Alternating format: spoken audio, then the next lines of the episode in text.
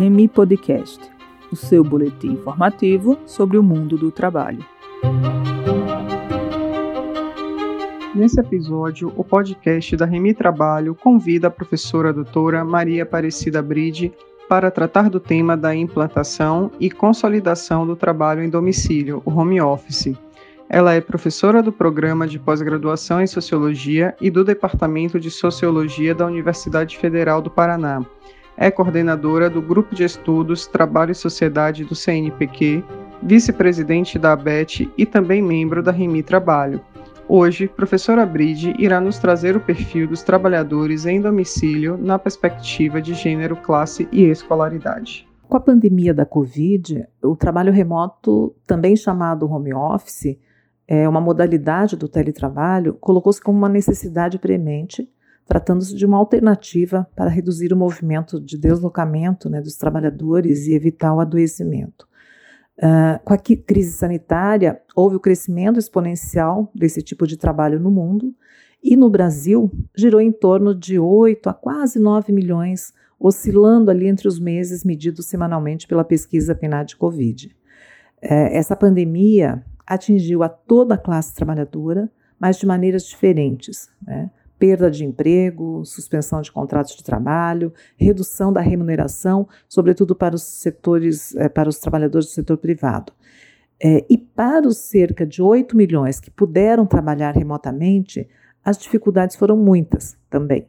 E, e, essas dificuldades vão desde as condições objetivas do trabalho, tais como espaço, equipamentos tecnológicos, infraestrutura, tempo de trabalho, jornadas ampliadas, né, processos de intensificação do trabalho, é, até aquelas questões subjetivas, né, é, que envolve, por exemplo, também a dificuldade em separar a vida do trabalho, né, visto que o trabalho se estende para todos os espaços, inclusive o privado dos trabalhadores.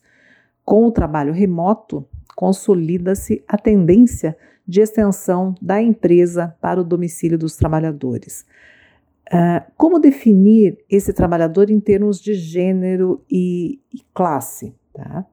Uh, em nossa pesquisa realizada no âmbito da Remir, no terceiro mês do trabalho remoto, que foi respondida por 906 trabalhadores, demonstrou tratar-se de trabalhadores de elevada escolaridade, né, possuindo graduação ou mais, maioria mulheres, branca e maioria do setor público tem relação com o tipo de ocupação, com o tipo de atividade que pode ser realizada remotamente, né, de forma virtual.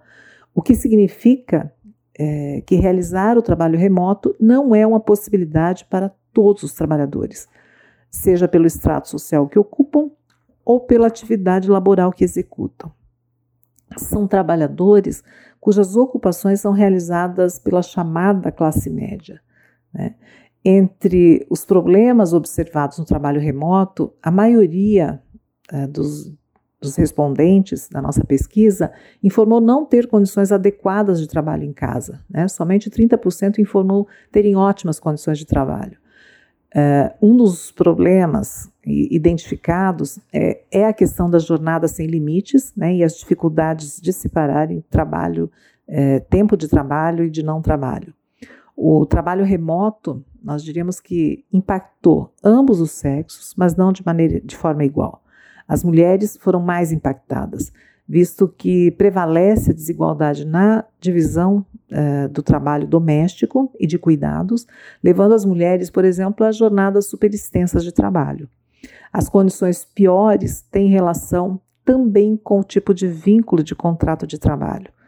A, a, desproteção dos trabalhadores sem vínculo formal foi desnudada pela pandemia. Pode-se dizer é, que é um novo marcador de desigualdade, né, e colocando aí novos desafios para a classe trabalhadora. Remi Podcast, o seu boletim informativo sobre o mundo do trabalho.